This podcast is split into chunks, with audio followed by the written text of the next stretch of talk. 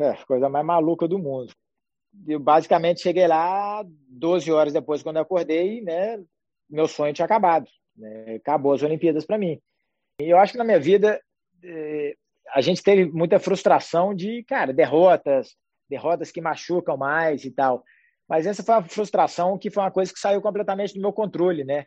Não foi que, pô, a gente foi até a semifinal e perdeu a disputa da medalha de bronze com dois match points, entendeu? Que seria uma frustração gigante também. Essa foi uma frustração de mãos atadas. Eu não, eu não pude nem lutar contra a situação. Né? Então, eu acho que sem dúvida nenhuma foi, foi a primeira vez que me tiram de um negócio tão grande. A questão do time é, é, é de cinema, né, cara? Se, se desenhar, acho que não consegue fazer um negócio tão maluco de ser exatamente nas Olimpíadas. Né? 39 anos para ter uma apendicite, eu consegui acertar uma das semanas mais importantes da minha vida. Tinha um sonho. Depois que eu conquistei as grandes coisas do tênis, assim, a Olimpíadas passou a ser meu foco principal. Né? Eu sempre sonhei em ganhar uma medalha olímpica, mas depois passou a ser uma coisa muito. Um, o foco maior meu, né? É, o Rio foi algo algo difícil de explicar, cara. As Olimpíadas no Brasil foi de arrepiar, né? Porque você entra por último, o Maracanã lotado, cara, delegação cantando. Cara, pô, eu, só de contar essa história já, já, já arrepio aqui. Realmente é uma das maiores emoções como atleta. O ano de 2016 foi um ano mágico para mim.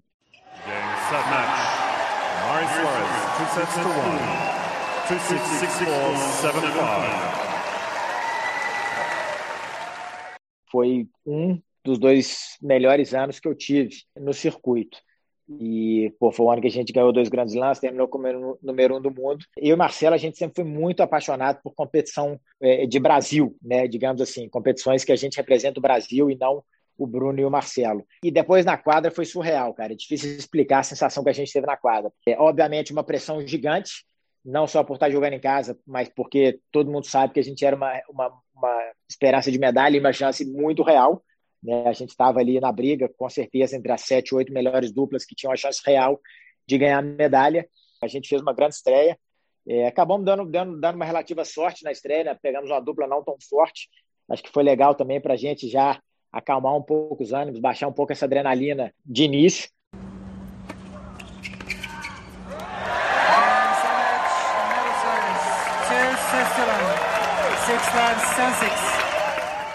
E a segunda rodada, cara, foi acho que um dos jogos mais emocionantes que a gente fez, não em termos de placar, porque foi um jogo que a gente dominou e jogou super bem, que foi contra o Djokovic e o Zimonite. Né? O Zimonite, que é um dos maiores jogadores da história de duplas, e o Djokovic, um dos maiores da Simples.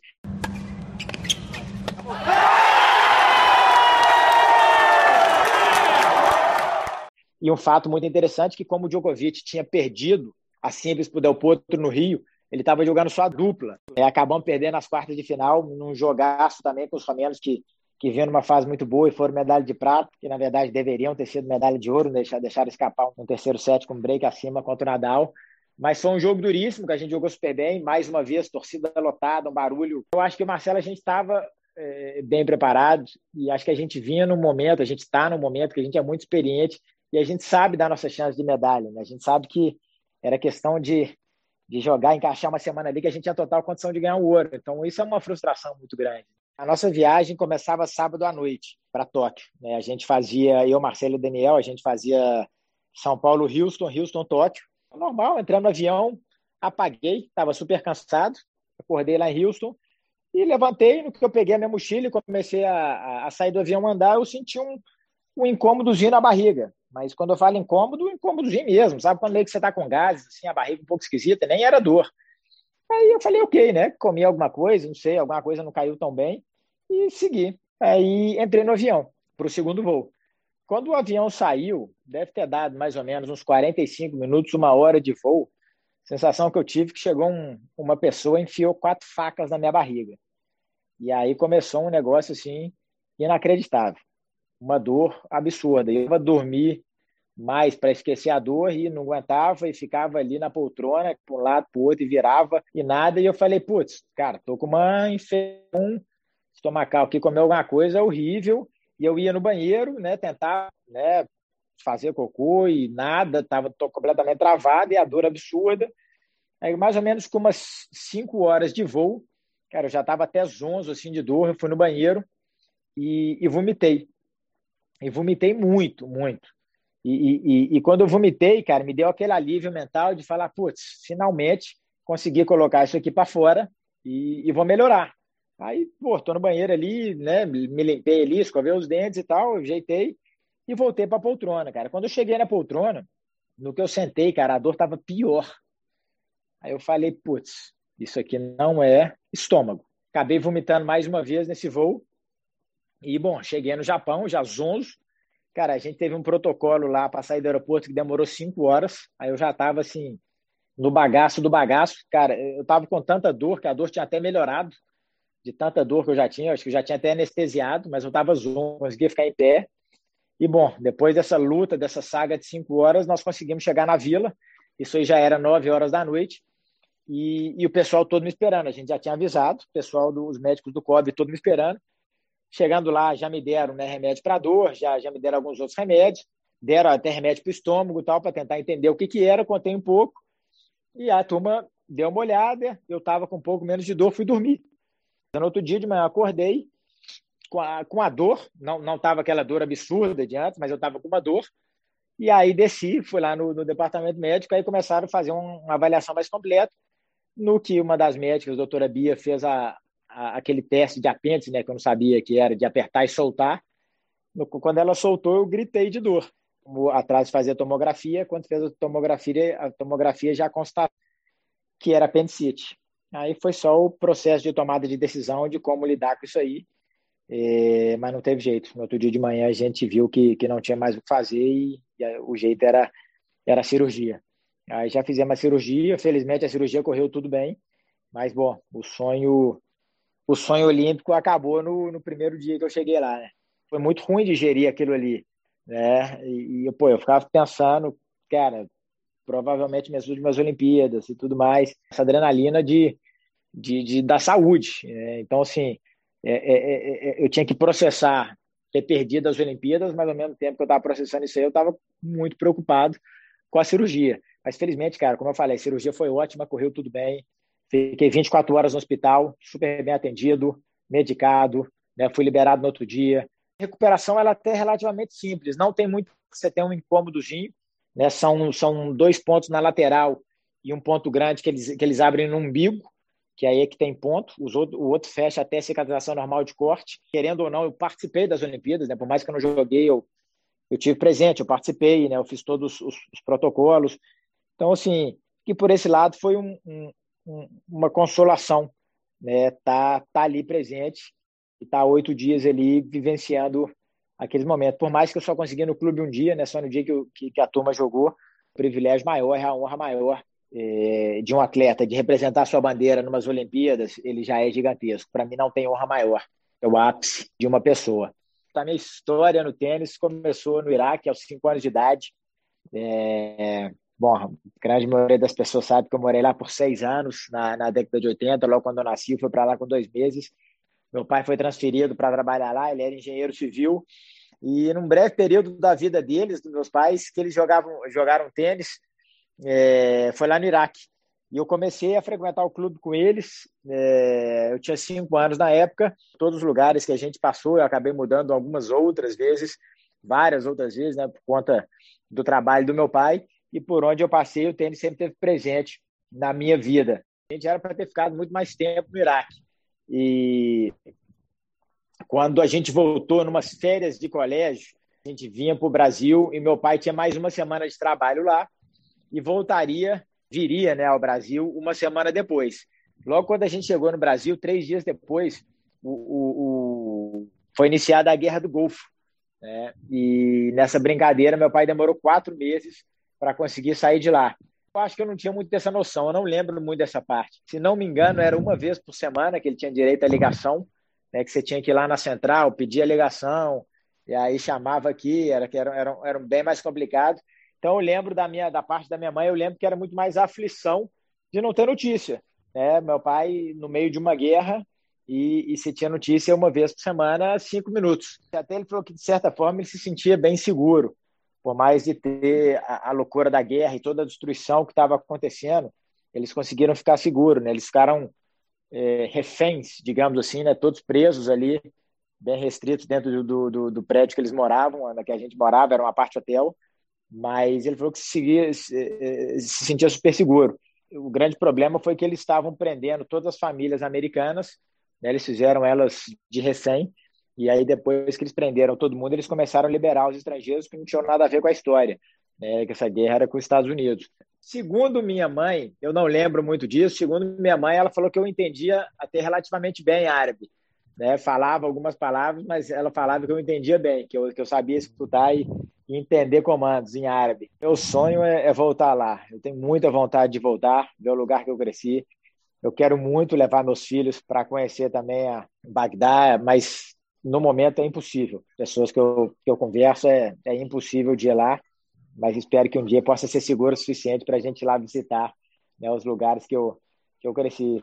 Eu, eu saí de lá com seis anos, 80, 88 89, então fazem aí 30 e, 30 e poucos anos que eu, que eu também não volto a Bagdá, mas tenho muita vontade. Digamos que minha carreira tenística começou mesmo ali aos, aos 9, 10 anos de idade, que eu já comecei a, a jogar os torneios, Campeonato Mineiro, Campeonato Brasileiro. Nessa época eu já estava em Belo Horizonte de volta. Eu conheci o Marcelo logo quando eu voltei para Belo Horizonte, ali com oito, nove anos. E a gente sempre foi muito amigo. A gente cresceu junto no circuito, sempre foi muito legal. Né? E ter eu, ele e o André. O, o Dani Melo é, virou treinador do Marcelo, então também sempre esteve presente. Para a gente isso foi muito legal, né? Ter essa, essa história de Belo Horizonte para o mundo. A minha transição ela foi muito difícil. Eu não tive muito sucesso de início. É, eu acabei o juvenil muito bem é, tanto como juvenil, assim como profissional. Só que quando eu fiz a transição, eu, eu, eu empaquei demais, eu demorei demais, eu, eu, eu, demorei a evoluir, demorei a entender o circuito. Então, os meus primeiros anos de circuito foram muito duros. Né? Eu fui bater na casa dos 200 e pouco ali, 230, 240, com... Foi em 2003, ou seja, no meu terceiro ano de circuito que eu comecei a jogar legal. 2004 né? Eu comecei a, a me estabelecer um pouco mais desse ranking, mas também não conseguia evoluir, não conseguia passar disso. E, na verdade, eh, foi muito difícil para mim, que foi uma frustração muito grande que eu tinha na minha cabeça que eu, que eu poderia ter sido muito melhor do que eu era. Até a minha lesão de, de julho de 2005, né? Foi dois anos cravada. A minha lesão foi, acho que um marco na minha carreira, acho que o um ponto, um ponto definitivo. A lesão foi no, no trato iliotibial. Eu tive uma fratura por estresse na tíbia e uma inflamação do trato iliotibial. A fratura por estresse ela foi recuperada em seis meses, mas essa inflamação que não cedeu de jeito nenhum. E eu acabei tendo que operar o trato iliotibial e soltar ele. Né? É uma operação super rara, né? Que, que é muito, muito difícil de, de, de acontecer, porque geralmente 99% das pessoas essa inflamação cede com, com o tempo, né? Com repouso, com a fisioterapia. A minha não cedeu e deu no que deu. Aí, dois anos depois, eu voltei e isso aí era julho de 2007. Nos dois anos que eu fiquei parado, eu abri uma franquia americana de ginástica de academia só para mulheres. Foi uma, uma época muito legal, que eu aprendi muita coisa, né? Tá dia a dia, tá presente no dia a dia. E, bom, naquela época ninguém sabia quem que era Bruno Soares tenista, né? Eu era, eu era um Zé Ninguém. Então foi muito legal poder fazer parte disso aí. Eu era realmente um empresário que estava começando o negócio, era super novo. Então foi muito bacana, foi uma experiência muito enriquecedora. Sempre quis investir em coisas que, que me interessam, que eu sou apaixonado. Quando eu voltei, em julho de 2007, eu, eu realmente voltei, eu não tinha mais ranking protegido, não tinha nada, voltei do zero. Já tinha já meio que um plano B na, na minha vida. De julho de 2007 até o final do ano, eu, eu acabei tendo excelentes resultados nas, nas duplas. Eu fiz até fiz alguns pontos em simples ali, estava na casa dos 500 novamente, e tinha acabado o ano, eu tinha ganho, se não me engano, três ou quatro finalistas de dupla, e tinha acabado o ano número 194. Comecei o ano de 2008 meio despretensioso, assim, mas querendo ver o que, que ia dar, do que realmente focado em fazer aquilo ali acontecer. Só que eu tive um ano espetacular já de entrada, é, eu já saí ganhando aquele challenge de, de 125 mil que tinha ali no Brasil, já ganhei um outro 100 mil na, na, na Colômbia, depois ganhei um outro 100 mil na Tunísia, e aí foi quando teve o episódio de Roland Garros que eu, que eu entrei de, de alternate, e fui à semifinal. Então a coisa aconteceu de uma velocidade muito, muito rápida. Né? Eu, no início do ano, estava 194, cinco meses depois eu estava top 40 e no final do ano eu estava eu tava, eu tinha, terminei o ano número 20. Então realmente foi uma sessão meio que meteórica ali e que me fez nunca mais olhar para trás. Né? Quando acabou a temporada 2008, eu falei, pô, bom, aposentei a simples, né? Quando o Marcelo fez a transição, né, eu conversava muito com ele nesse sentido, de entender o porquê, o que, que ele achava, ele, ele, ele já estava jogando esses torneios, né? A parte financeira era muito diferente do que é hoje, né? A premiação aumentou muito. Pô, um duplista consegue ter né, realmente é, é, é uma premiação muito boa, né? De, de, de, conseguir isso aí. Naquela época não era tanto, era, bem, era menos da metade que a turma ganhava. Então era coisa que você tinha que colocar na ponta do lápis também, se valia a pena. E, e, e, mas a gente sempre foi muito próximo de conversar, tanto com, com, com o Marcelo, com o André Sá, com o Dani Melo, quando jogava. Cheguei no top 30, né? Vou jogar os maiores torneios, vou poder fazer um calendário completo. Tinha arrumado um parceiro fixo na época, que era o Kevin Williams, que era um cara top 10. Então, realmente, voltei toda a minha atenção e toda a minha energia para a dupla e aqui estou até hoje.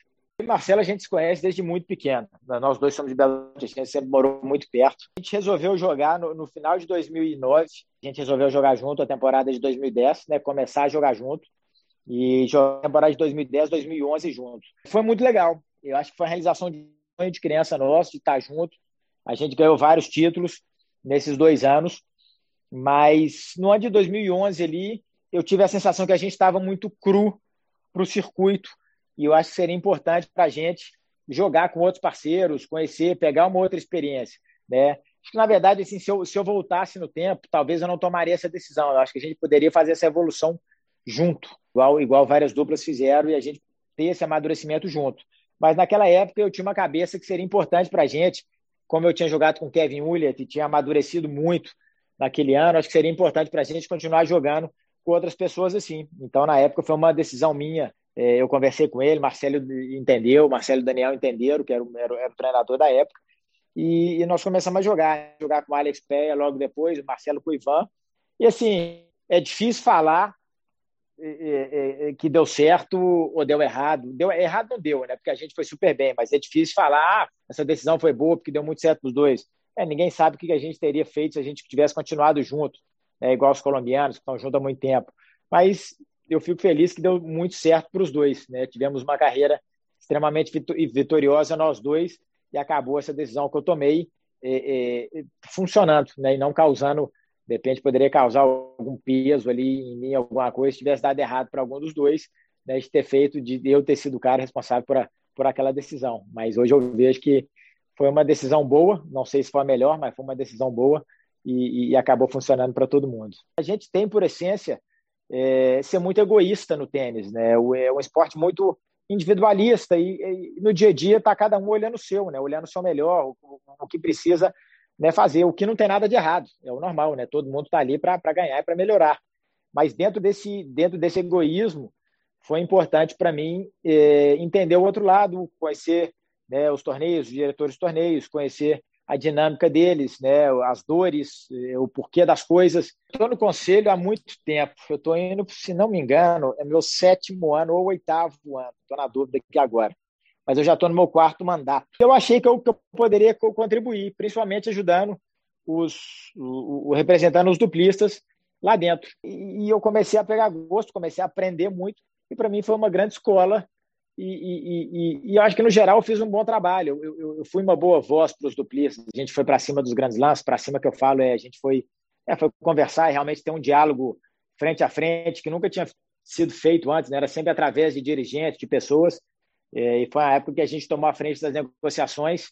E, e foi muito legal que o Big Four, na época, eles tiveram um papel fundamental, né? que eles sentaram, todos eles, com, com todos os grandes lances, um por um. O Federer, na época, né, ainda era o maior nome disparado do nosso esporte, não era como hoje, que eles têm um peso em números iguais, mas naquela época Federer ele era muito acima de todos, e ele sentou um por um, ele realmente liderou esse processo aí, e, e, e querendo ou não, acho que a gente teve uma contribuição né, no processo de emitir opinião, de tomar decisões educadas e conscientes, né, tirando o individualismo de lado, sempre pensando no, no bem comum do grupo, né, e do esporte como um todo. Acho que a maior frustração na sua mente de todo mundo é, é o sistema DTP. O sistema DTP é um sistema muito engessado. Pelo fato de ser 50% de torneios, 50% de jogadores, há um conflito de interesse gigantesco. Né, e qualquer mudança requer é, é, é, uma certa politicagem que, que não ajuda ninguém.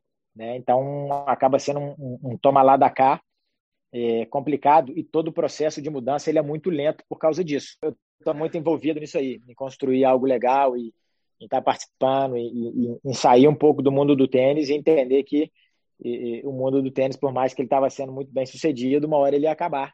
Eu precisava me preparar. Eu sempre me interessei, sempre gostei do mundo dos negócios, sempre né, estudei e o tênis me proporcionou. O tênis foi uma plataforma fantástica para eu ter acesso a, a, coisas muito interessantes, a pessoas muito inteligentes que, que, que me ajudaram ao longo do processo. E eu, em 2015, é, resolvi fazer um, um, plano de aposentadoria para mim. E eu comecei a, a, entender que eu precisava dar sequência e começar a preparar a minha vida para um pós-carreira. É, foi quando eu me tornei sócio do Hugo.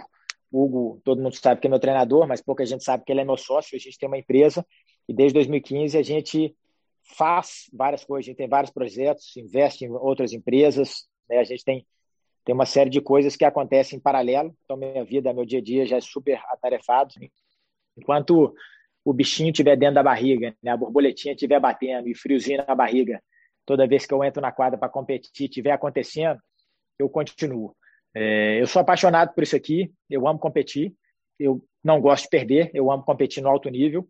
Então, assim, eu continuo jogando tênis porque eu continuo acreditando que eu posso ganhar os grandes torneios. Eu acho que o dia que eu perder essa crença, eu acho que essa borboleta vai dar uma apagada dentro de mim, mas eu ainda acredito muito nisso. Né? Ano passado foi uma prova para mim né? ganhar um, um Grand Slam aos 38 anos de idade. Eu, na pandemia, me preparei muito. É, eu, nunca na minha vida, obviamente, nenhum tenista teve a oportunidade de treinar cinco meses seguidos, mas eu nunca na minha vida tinha treinado de uma forma tão tão intensa, tão inteligente, né, que eu tive tempo de realmente descansar, de recuperar meu corpo, tirar as dores e realmente fazer uma preparação muito, muito boa. Quando eu voltei, foi uma grata recompensa para mim, que é o ano que eu tive. Yeah, got it. Uma final de Grand Slam e terminar no mundo e me deu um boost absurdo. De falar, cara, eu ainda sou competitivo.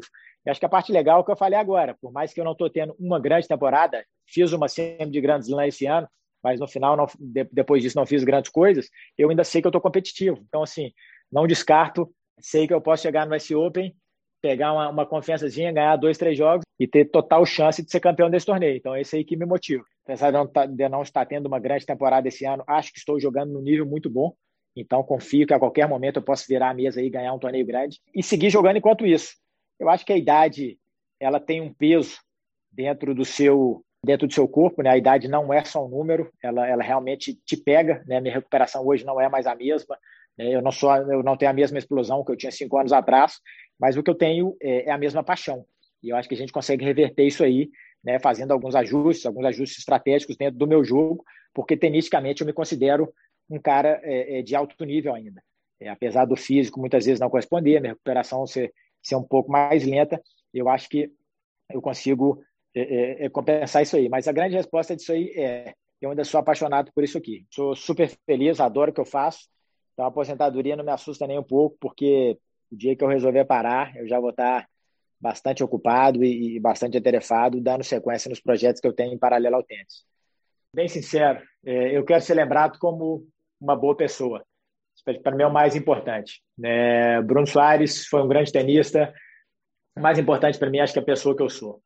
É, eu quero inspirar pessoas, crianças, a jogarem tênis, sonharem, é, motivar essas pessoas e, e, fazer essas pessoas acreditarem que o sonho é possível, é, o sucesso ou, o que você é no seu âmbito profissional não deva, não deve definir né, o seu caráter como pessoa, que certos princípios da vida, como humildade, respeito, né, esse tipo de coisa, ele vai além do que você é, do que você conquistou e do que é, do que você faz.